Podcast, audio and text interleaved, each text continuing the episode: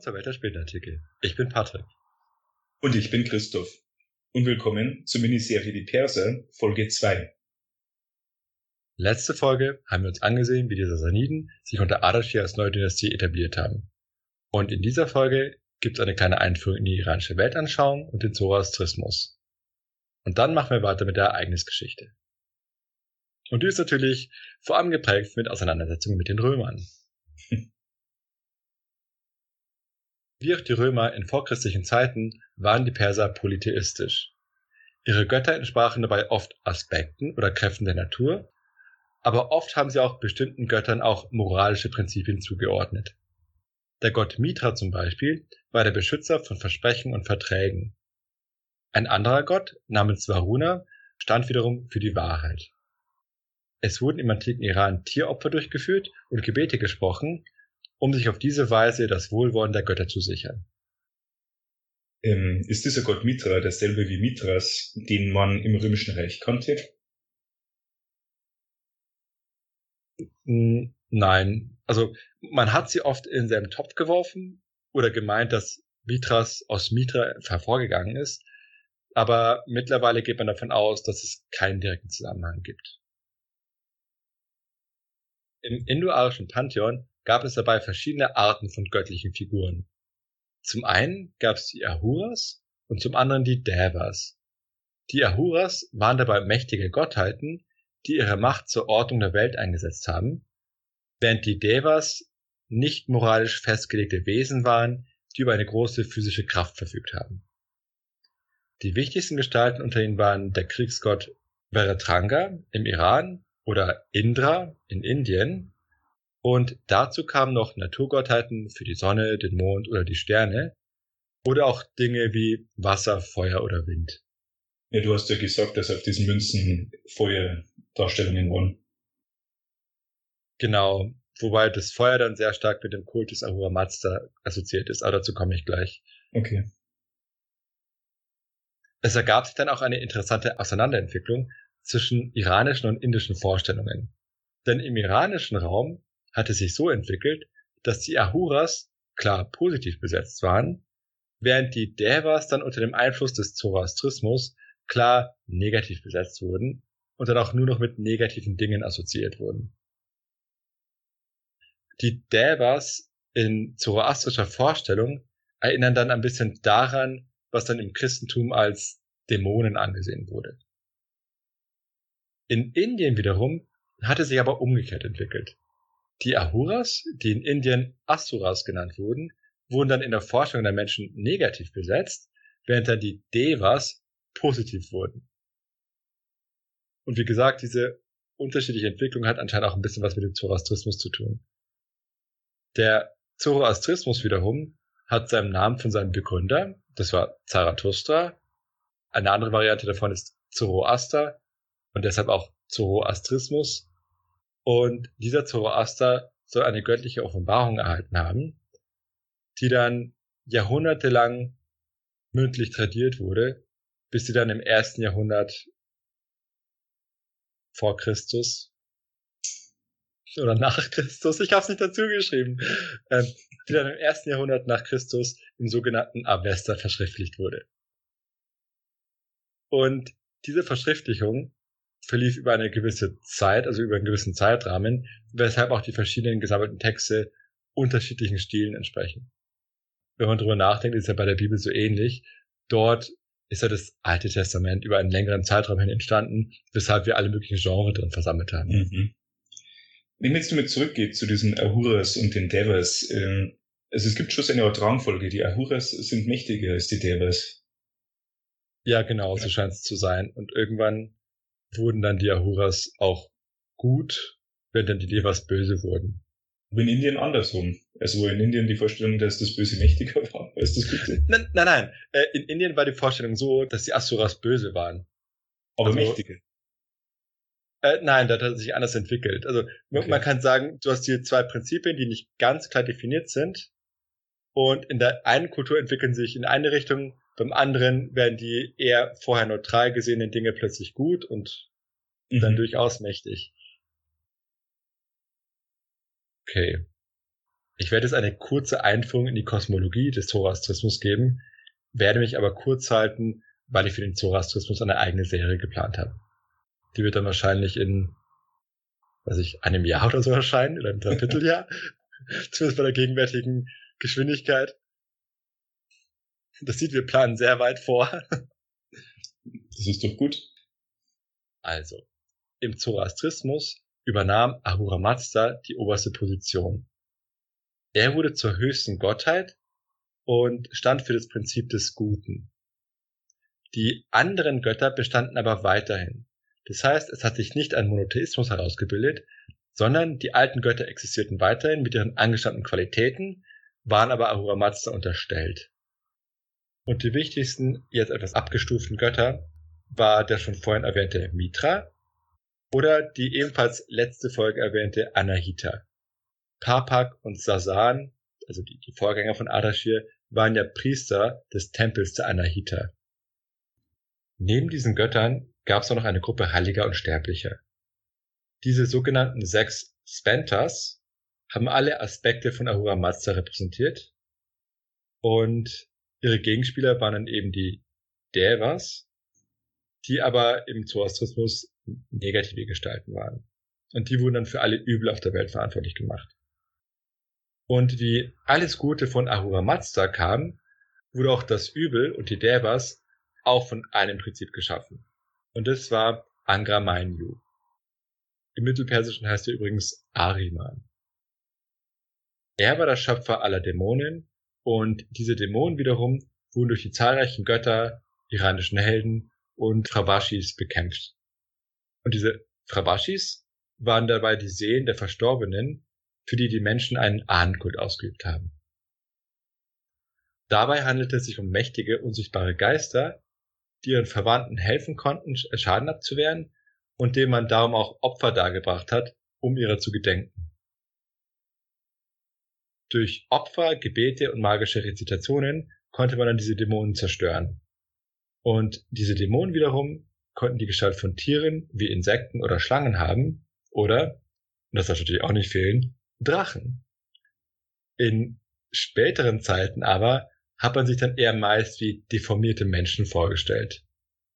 Und wie man sich denken kann, war im Zoroastrismus die Anbetung dieser Devas verboten.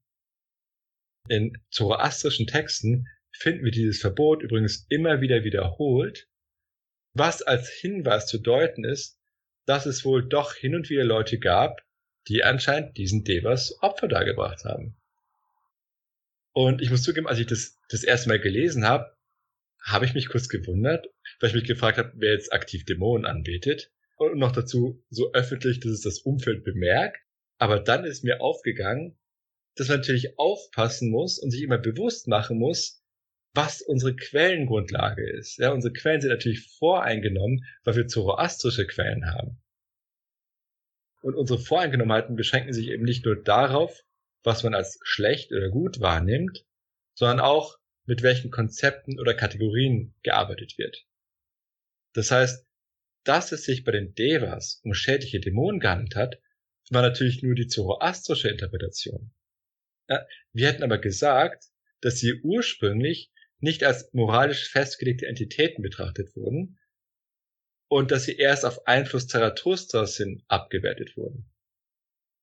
Das heißt aber, dass sich möglicherweise ältere Vorstellungen für eine unbestimmte Zeit weiter gehalten haben und dann dementsprechend von Gemeinden oder Individuen auch immer noch Opfer für diese Idee was dargebracht wurden. Für die zoroastrischen Priester war das natürlich ein Skandal, weil es ja aus ihrer Sicht Dämonenverehrung war. Und das kann man vielleicht ein bisschen mit den antiken Christen vergleichen. Denn christliche Kleriker hatten ja bei den heidnischen Göttern ebenfalls gedacht, dass das reale Wesen waren, die sie aber dann als Dämonen angesehen haben. Und das liest sich dann auch ganz interessant. Also wenn man sich einige ältere christliche Texte anschaut, da wird zum Beispiel von heidnischen Prozessionen berichtet, die durch die Stadt gehen, wo dann eine Statue vom Dämon Aphrodite herumgetragen wird.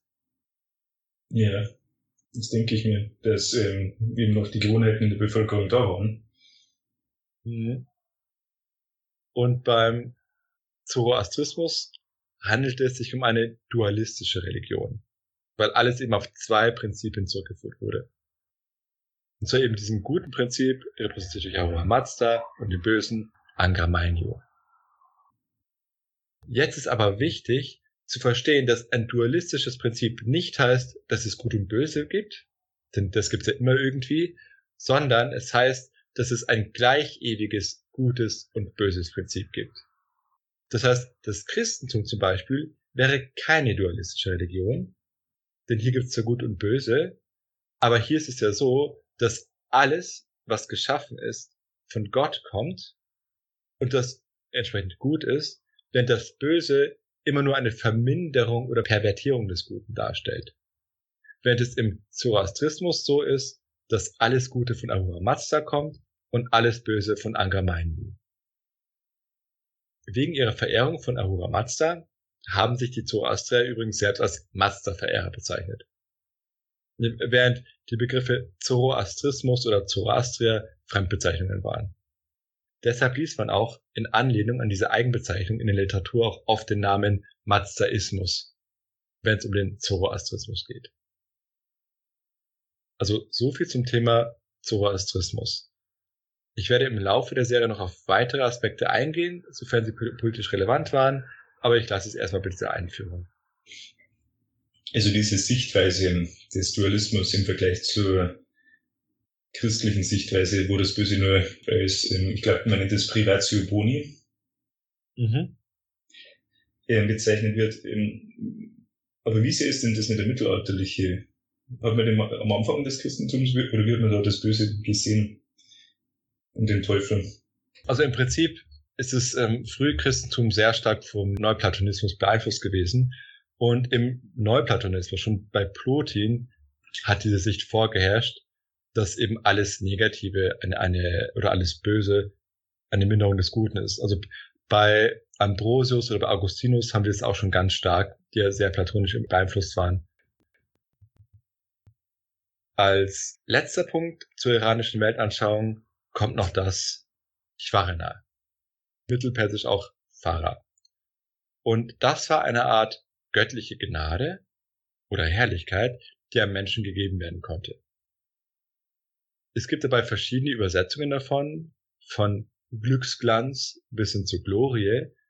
Und man muss sich das Ganze wie eine von den Göttern gegebene Herrlichkeit vorstellen, die dann zum Erfolg und der Prosperität des Individuums führt. Also das ist so ähnlich wie das lateinische Fortuna oder die griechische Tyche. Und natürlich braucht auch jeder Herrscher dieses Schwarena. Dieses Schwarena hat ihm nämlich dann auch seine Legitimität verliehen und ohne das konnte er nicht herrschen. Also das ist eigentlich sowas wie das Heil, das du bei der guten Serie erwähnt hast. Genau, genau. Und so interessant, wie verbreitet solche Konzepte in verschiedenen Kulturen waren. Und im Fall des Königs wurde dieser göttliche Glanz Kawai Shvarana genannt. Und weil es sich um den König gehandelt hat, wurde dieser Glanz auch mit dem Heil Irans gleichgesetzt. Okay, also das sind die metaphysischen beziehungsweise religiösen Ansichten eines großen Teils der iranischen Gesellschaft. Und damit kehren wir jetzt zur Ereignisgeschichte zurück. Wir hatten ja letzte Folge mit dem Tod Ardashirs aufgehört. Zu seinen letzten Regierungsjahren hat er wohl schon seinen Sohn Shapur zum Mitregenten gemacht, der jetzt ohne weitere Beeinträchtigung seine Nachfolge übernommen hat. Mit dem Tod des Kaisers Septimus Severus wurde, wie schon letzte Folge erwähnt, die Krise des dritten Jahrhunderts eingeläutet und so kam es dann im Jahr 243 zum Angriff des bösen Kaisers Cordian. Warum ist der Kaiser Cordian böse? Weil er Römer ist. Das ist Grund genug. Immerhin hat er jetzt unser Reich angegriffen. Okay, wir sind jetzt äh, auf der Seite der Perser. Natürlich. Aber zurück zum Angriff. Die genauen Ereignisse lassen sich nur ziemlich schwer rekonstruieren, weil leider die Quellen ein klein bisschen widersprüchlich sind. Denn laut römischen Quellen haben die Perser Syrien angegriffen. also die waren die Aggressoren. Und Gordian habe dann darauf reagiert und das persische Heer bei Reschaina zurückgeschlagen. Und dann beschritt Gordian denselben Weg, auf dem ihn dann so viele Soldaten Kassar folgen sollten. Er starb nach kurzer Herrschaft. So wie es gehört für einen Soldaten. Genau. Und laut römischen Quellen wurde er von Philipp Arabs getötet. Merkt ihr den Namen, der wird nämlich gleich wichtig. Und was sagen jetzt die persischen Quellen zu diesem Konflikt? Die Schlacht von Raschaina, wo sie verloren haben, wird bezeichnenderweise nicht erwähnt. Dafür aber war laut persischen Quellen Gordian der Aggressor und der vermeintliche persische Angriff auf Syrien wird einfach verschwiegen. Und Gordian wiederum wurde dann in Mesiche oder auch Mischik genannt besiegt. Also für diese Stadt gibt's verschiedene Varianten der Literatur, was jetzt auch ein allgemeines Feature werden wird für diese Gegend. Denn das Problem ist, wenn ihr zum Beispiel einen Namen nachschlagen wollt, den ich ja erwähne, sei es von irgendeiner Stadt oder irgendeinem persischen Herrscher, und ihr findet nur etwas, was so ähnlich klingt, dann ist es wahrscheinlich der richtige. Denn ja, das Problem ist bei persischen oder auch anderen orientalischen Namen, es gibt häufig mehrere Versionen, was halt daran liegt, dass jetzt die, die persische Sprache oder auch später die arabischen Quellen ein anderes Alphabet benutzen als das lateinische. Das heißt, es gibt verschiedene Arten, wie man solche Namen ins lateinische Alphabet übertragen kann. Und hier gibt es auch verschiedene Konventionen, auch zum Beispiel in verschiedenen Sprachen. Zum Beispiel wird, also als Beispiel Shapur im Deutschen normal S-C-H-A-P-U-R geschrieben, während im Englischen zum Beispiel mit S-H statt S-C-H. Einfach weil dort halt dieser Laut so dargestellt wird. Oder es gibt die Variante, man schreibt ihn nur mit S, aber dann mit diesen komischen Häkchen oben rum, um auch so diesen Laut darzustellen. Also verschiedene Variationen. Und um das Ganze noch komplizierter zu machen, neben den persischen Namen gibt es dann auch griechische Varianten, von denen es dann auch verschiedene Umschriften gibt. Und ein Beispiel, das ich zum Beispiel letzte Folge hatte, war jetzt der König Ardavan. Das war der letzte parthische König. Und Ardavan ist dabei die persische Variante, während die Griechen ihn Artabanes genannt haben. Ja, das heißt, lasst euch nicht verwirren, wenn ihr verschiedene Namen lest, es sind wahrscheinlich dieselben Leute. Aber zurück zur Schlacht bei Mischek. Um jetzt seinen Sieg auch jedermann gut bekannt zu machen, hat der König der Könige Shapur seinen Sieg wortwörtlich in Stein gemeißelt. In der Stadt Gondeshapur wurde nämlich die Schlacht an einem Felsrelief dargestellt. Diese Quelle ist also sehr pompös und offensichtlich propagandistisch, aber trotzdem glaubwürdig. Denn Shapur hätte ja kaum seinen eigenen Sieg in Stein gemeißelt, wenn man ihn einfach der Lüge hätte überführen können. Das wäre ein bisschen peinlich gewesen. Naja, ich kann mir einige gegenwärtige Politiker vorstellen, die das gemacht hätten. Und man, okay, also ich halte das Relief trotzdem für realistisch. Okay. Und was man auch noch berücksichtigen muss, die Perser waren näher an den Ereignissen, also zumindest geografisch gesehen, während oft römische Geschichtsschreiber nicht vor Ort waren. Und dann im Zusammenhang eben mit dieser Schlacht bei Mischek wurde dann eben Kaiser Gordian getötet. Das heißt, sowohl bei den Römern als auch bei den Persern sehen wir die Tendenz, die eigenen Niederlagen, wie, wie soll ich sagen, man hat vergessen, sie zu erwähnen. Und also die Römer haben über Mischek geschwiegen, die Perser wiederum über Rescheiner. Wobei man natürlich zur Verteidigung der Perser auch sagen muss, dass es auch ein bisschen aufwendig gewesen wäre, sie auch noch ihre Niederlagen festzumeißeln. Ja, das wäre schon. Na, das kann man nicht erwarten. oh, und wenn du fandest, dass ein ganzes Felsenrelief vielleicht schon ein bisschen dick aufgetragen ist, nach seinem Sieg hat Shapur Mischik umbenannt in Peros Shapur. Und das heißt, siegreich ist Shapur. Man sieht, sie ziehen alle Register, um ihren Sieg zu verkünden, damit auch wirklich jeder weiß. Hm, so, so wie die Stadt Siegen dann, oder? Äh, welche Stadt? Siegen. Oh Gott. Dummer Witz. Und letztendlich hat Shapur mit der Schlacht bei Mischik dann auch den Krieg für sich entschieden. Interessanterweise übernimmt er in den persischen Quellen dann auch die Verantwortung für den Tod Gordians. Was natürlich in diesem Fall was Gutes ist, während in den römischen Quellen, wie gesagt, Philipp Arabs verantwortlich gemacht wird, was natürlich für ihn ein schlechtes Zeugnis ist. Und nachdem Gordian dann gestorben war, wurde sein glorreicher Nachfolger Philipp Arabs. Was jetzt wahrscheinlich nicht ganz so überraschend ist. Also der nächste Soldatenkäse. Genau. Die Römer mussten daraufhin 500.000 Golddinare an Schapur zahlen. Und zudem mussten jetzt die Römer garantieren, Armenien nicht zu helfen. Denn dort saßen ja immer noch die Asakiden auf dem Thron.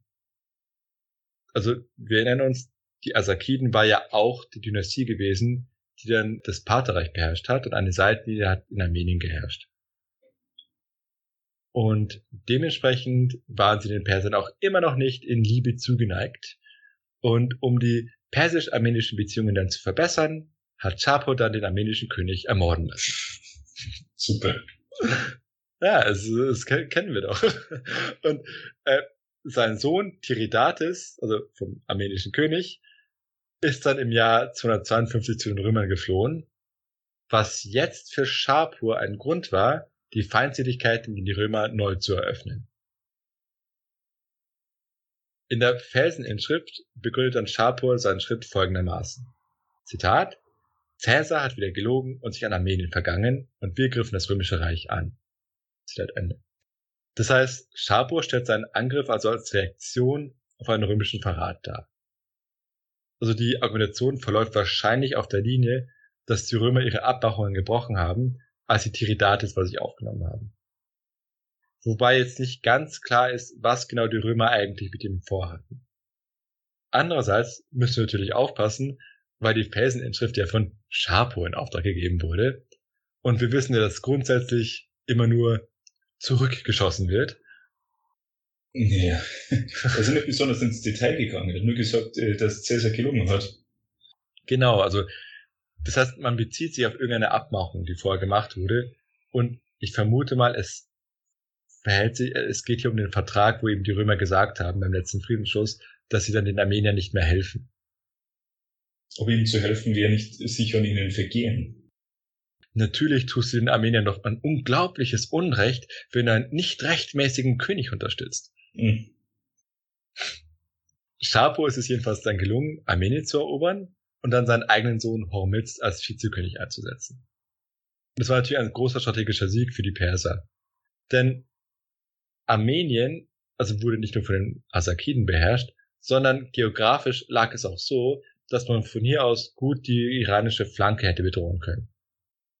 Das heißt, die Römer verloren jetzt einen wichtigen Stützpunkt gegen die Perser. Im Folgenden hat dann Schapur die Römer dann auch direkt angegriffen und dann die Stadt Antiochia verwüstet. Ne, wenn man auf die Karte sieht, dann merkt man, wie tief damit dann die Perser ins Römische Reich eingedrungen sind. Die Stadt wurde daraufhin geplündert und große Teile der Bevölkerung wurden dann verschleppt. Und diese Leute wurden dann im Persischen Reich angesiedelt in eine Stadt, die extra zu diesem Zweck gegründet wurde. Und diese Stadt bekam den klangvollen Namen Ve Antioch Shapur. Und das heißt, besser als Antiochia. Beziehungsweise besser als Antiochia hat Chapo es erbaut. Also die Marketingmethoden waren damals noch nicht besonders subtil. genau. und man sieht, die Perser hatten den Römern und Griechen einiges voraus. Bei denen war es ja nur üblich, Städte nach sich selbst zu benennen, aber ich wüsste jetzt nichts von einer römischen Stadt namens besser als. Ja, und dann später gibt's diese neue, dass man Städte neu, New York oder sowas. Genau. und warum haben jetzt eigentlich die Bevölkerung verschleppt? Ist sie versklavt worden? Aber dann hätte ihnen wahrscheinlich die Stadt besser als Antiochia auch nicht besonders gefallen. Stimmt. Also interessanterweise wurden sie nicht versklavt, weil klassischerweise natürlich man das mit eroberten Städten gemacht hat sondern die Perser haben die Leute tatsächlich zu normalen persischen Bürgern gemacht. Denn die Idee bei solchen Verschleppungen war, dass man auf diese Art und Weise Arbeitskräfte sich aneignet. Das heißt, man erbeutete auf diese Weise Handwerker und Arbeiter mit Spezialwissen, zum Beispiel Architekten. Mhm. Und man sieht dann tatsächlich auch an einigen Bauten in der Hauptstadt der Perser, dass römisches Wissen angewandt wurde. Und die Leute zahlten dann als persische Bürger natürlich auch regulär Steuern. Und wenn ich drüber nachdenke, gab es solche Aktionen ja auch später noch. Also ich glaube, im Zweiten Weltkrieg haben ja dann nach dem Krieg viele deutsche Wissenschaftler ja auch ähm, das Land verlassen, weil sie zum Beispiel sehr stark von den Alliierten angeworben wurden, mit, mit, Posten und Geld und so weiter. Und äh, gleichzeitig gab es dann auch ähm, Zwang und Entführungen. Und man, man sieht, es ist etwas, was zeitlos ist. Aber zurück zu besser als Antiochia. Äh, gegründet wurde die Stadt übrigens bei Ktesiphon. Ja, das ist, mit der Zeit hat sich dann aber der Name zu Gundeshapur gewandelt. Und ich hatte ja auch letzte Folge erwähnt, dass Ktesiphon ja im Prinzip ein Konglomerat mehrerer Städte war. Und mit einer Gründung einer Stadt im Herzen der Macht mit einem solchen Namen und einer solchen Bevölkerung ist neben dem wirtschaftlichen Aspekt natürlich auch die propagandistische Wirkung perfekt. Denn im Prinzip ist ja jeder dort lebende Römer ein herumlaufendes Zeugnis vom Sieg Schapurs. Weiß man, wie es diesen Römern dort gefallen hat? Haben die sich mit der Zeit assimiliert? Sie scheinen sich tatsächlich assimiliert zu haben. Also sie, sie hatten relativ viel Autonomie, also sie hatten praktisch ihre Stadt, wo sie gelebt haben und wurden jetzt nicht diskriminiert dafür, dass sie Römer waren. Mhm. Und dann, okay, natürlich ist der ganze Verschleppungsprozess furchtbar für die Leute, aber wenn du jetzt irgendwo angesiedelt bist, waren die Verhältnisse gar nicht so viel anders als in der vorherigen Stadt. Dann ist es Schapur gelungen, Karre und Edessa zu erobern. Das sind römische Städte im ostsyrischen Raum. Und wie immer werden wir euch auch eine Karte hochladen. Und zwischen den Jahren 258 und 260 gab es dann einen weiteren großen Sieg Schapurs, bei dem er den Kaiser Valerian gefangen nehmen konnte. Und das war natürlich nicht nur eine große Niederlage für die Römer, sondern natürlich auch die ultimative Schmach. Also es ist zwar in der Vergangenheit mal vorgekommen, dass die römischen Feldzeichen erbeutet wurden, und das war schon schlimm genug, aber ein ganzer Kaiser ist bis jetzt noch niemals verloren gegangen. Mhm. Und das heißt natürlich, Zeit für ein neues Felsenrelief. Es wurde jetzt also ein Felsenrelief angefertigt, in dem Schapur auf einem Pferd sitzt und den Kaiser Valerian an der Hand greift, also als Zeichen seiner Gefangennahme. Und wenn wir schon mal dabei sind, wurde auch Philipp Arabs dort dargestellt, und zwar kniend vor Schapur. Aber das ist nicht belegt. Was ist nicht belegt? Dass äh, dieser Philipp Arabs äh, Schapur jemals getroffen hat in Person. Genau, also es ist im Prinzip nur eine ideologische Darstellung, die den Sieg Schapurs symbolisiert. Okay. Und weiß man, was mit dem Kaiser Valerian passiert ist? Man weiß es nicht. Also vermutlich ist er kurz danach gestorben, aber man weiß es nicht. Mhm. Also sie haben nicht versucht, Lösegeld oder irgend sowas zu erpressen. Nee, er ist danach einfach aus der Geschichte verschwunden. Danach kam es zu ausgiebigen Plünderungen von Syrien und Kappadokien, bis dann Palmyra unter der Führung von Odenatus die Sassaniden angegriffen und sie dann zum Rückzug gezwungen hat. Und äh, was hat es mit Palmyra auf sich? Waren das Verbündete der Römer? Mm, nein, es, es ist aber ein bisschen komplizierter. Also es ist ja so, wenn du ein Imperium hast, dass es ja immer auch lokale Machthaber gibt, die auch über eine gewisse Macht verfügen. Und je schwächer die Zentrale zum Beispiel ist, desto stärker können jetzt auch lokale Machthaber ihre eigene Macht entfalten. Und bei Palmyra war es so, dass es Teil des Römischen Reiches war und es eine eigene Miliz gegründet hat, um die Handelswege zu sichern. Denn es war nämlich so, dass Palmyra schon vor römischen Zeiten durch den Handel sehr reich geworden ist, äh, gerade durch Karawanen, bis es dann im ersten Jahrhundert unter römischer Oberhoheit geraten ist. Und jetzt war es so, dass jetzt die römischen Soldaten, die von Schapur geschlagen wurden, sich jetzt den Truppen von Odenatus angeschlossen haben und Odenatus hat dann mit ihnen Schapur vertrieben. Und wo Odenatus gerade dabei war, hat er auch den Usurpator Quietus besiegt. Denn wie gesagt, wir sind in der Zeit der Soldatenkaiser, wo es besonders viele Usurpationsversuche gab. Als Dank dafür hat dann der Kaiser Gallienus Odenatus zum Korrektor Totius Orientis ernannt, was ihn dann de facto zu einem Art Stellvertreter des Kaisers in der Region gemacht hat. Und dann zwischen den Jahren 262 und 266 haben dann die Truppen des Odenatus große Teile Mesopotamiens von den Persern erobert. Und das wiederum hat natürlich den Einfluss von Odenatus gestärkt. Weshalb es dann jetzt auch zu Spannungen gekommen ist. Im Jahr 267 wurde dann Odenatus ermordet, wobei wir nicht die genauen Hintergründe kennen, und seine Frau Zenobia hat jetzt seine Politik fortgesetzt. Die wollte jetzt, dass die Sonderstellung des Odenatus auf seinen Sohn übertragen wird, wozu aber jetzt die Römer nicht mehr bereit waren. Na, denn Odenatus war etwas größer geworden durch seine Erfolge und durch seine militärische Macht, was natürlich jetzt die römische Zentrale eher nicht so gerne sieht, weshalb sie diesen Status wieder etwas zurechtstutzen wollten und eben dann dem Sohn von Odenatus nicht denselben Status zuerkennen wollten. Und damit kam es dann zum militärischen Konflikt. Zenobia hat dann dabei im Namen ihres Sohnes Vabalatus die Herrschaft über Syrien übernommen und dann im Jahr 270 sogar Ägypten besetzt. Ja, das heißt, Palmyra, was in etwa im heutigen Jordanien liegt, hat Syrien und Ägypten erobert. Was ein ziemliches Stück äh, des Römischen Reiches war. Und noch dazu, genau, und, und noch dazu ein sehr reiches Stück, weil Syrien und Ägypten zu den reichsten Provinzen gehört haben. Also dann im Jahr 272 hat dann der Kaiser Aurelian Palmyra angegriffen und daraufhin hat Zenobia ihren Sohn zum Gegenkaiser ausgerufen und dann auch selbst den Titel einer Augusta angenommen. Das könnte mir nicht vorstellen, dass das gut geht. Ja, genau. Aurelian hat sich dann aber letztendlich gegen sie durchgesetzt und in mehreren Schlachten über die palmyrenischen Truppen gesiegt. Und Zenobia und einige ihrer Truppen wurden daraufhin als Gefangene nach Rom verbracht. Palmyra wurde daraufhin besetzt. Es kam dann zu einem Aufstand, den die Römer niedergeschlagen haben, und danach wurde die Stadt dann zerstört. Und das Gebiet, das von Palmyra besetzt wurde, fiel jetzt wieder an die Römer und an die Perser. Okay. Okay, also so viel zum Zwischenspiel Palmyra.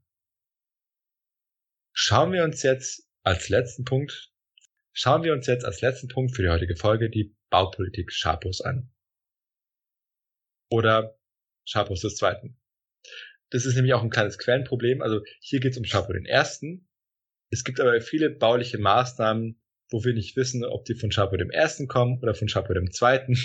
Also das im Hintergrund behalten. Also bis jetzt wissen wir von seiner Baupolitik, dass er gerne Felsenreliefs gemacht hat. Ja, stimmt. aber das war ja bei allen der Fall. Okay. Okay, also über die Politik insgesamt von Sharpo ist wenig bekannt aber er scheint sich vor allem immer auf sein Bauprogramm konzentriert zu haben. Die Sassaniden haben zahlreiche Städte gegründet, von unterschiedlicher Größe, und dazu gehörte dann auch die Umsiedlung von Teilen der Bevölkerung und die Verschleppung von römischen Bürgern. Das hatten wir ja schon erwähnt, eben bei W. Antioch Shapur, was dann später zu Gunde Shapur geworden ist. Und beide Phänomene, also Städtegründungen und Umsiedlungen, beziehungsweise Verschleppungen, waren dabei normale antike Phänomene. Das haben die Römer auch hin und wieder gemacht.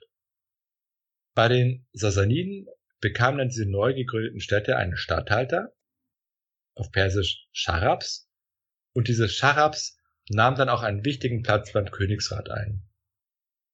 Und auch bereits bestehende Städte bekamen jetzt so einen Sharabs. Und das stellte eine neue Praxis dar gegenüber den Parthern oder den Seleukiden. Denn bei denen war es so, dass sich die Städte selbst verwalten konnten und es zwar auch einen persischen Gesandten gab, während aber die eigentliche Kontrolle von der lokalen Oberschicht ausging. Die Sassaniden haben aber, wie gesagt, eben die neue Praxis eingeführt, einen eigenen Statthalter einzusetzen, womit dann der Großkönig seine eigene Macht ein Stück weit zentralisieren konnte und auch diese Städte effektiver als Stütze seiner eigenen Herrschaft nutzen konnte. Es wurden aber nicht nur Städte gebaut, sondern auch Staudämme und Bewässerungsanlagen.